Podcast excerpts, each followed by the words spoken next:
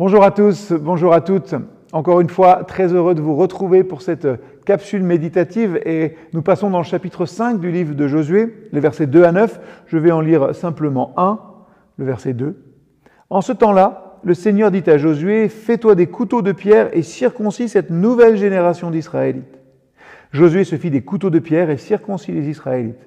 Cela se passa à l'endroit qu'on a appelé la colline de la circoncision. Après la traversée du Jourdain, le peuple doit être préparé au combat avant d'entreprendre la conquête du pays promis.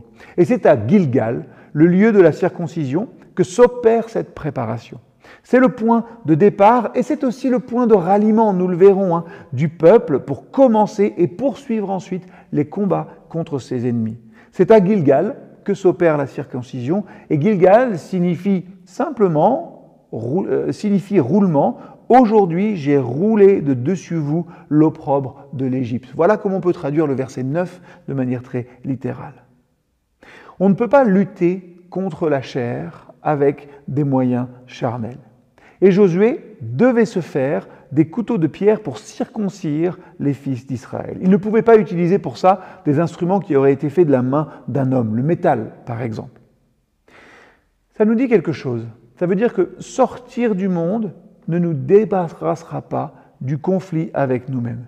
Pour vaincre en pratique la puissance de Satan, du monde, de la chair et de la loi, il faut la puissance du Saint-Esprit. Il faut une vie nouvelle en nous.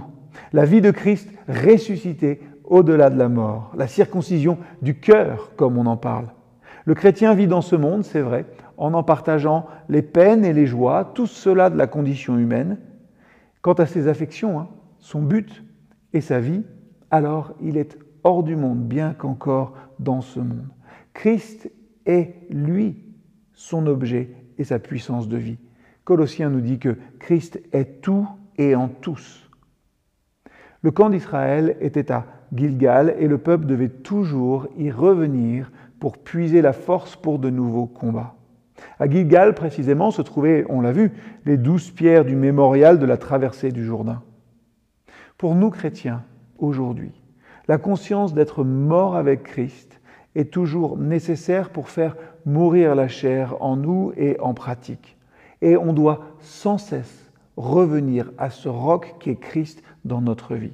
Tel est le secret hein, de la force et de la vraie liberté chrétienne. Elle réside en un nom et en un seul, Jésus-Christ. À bientôt.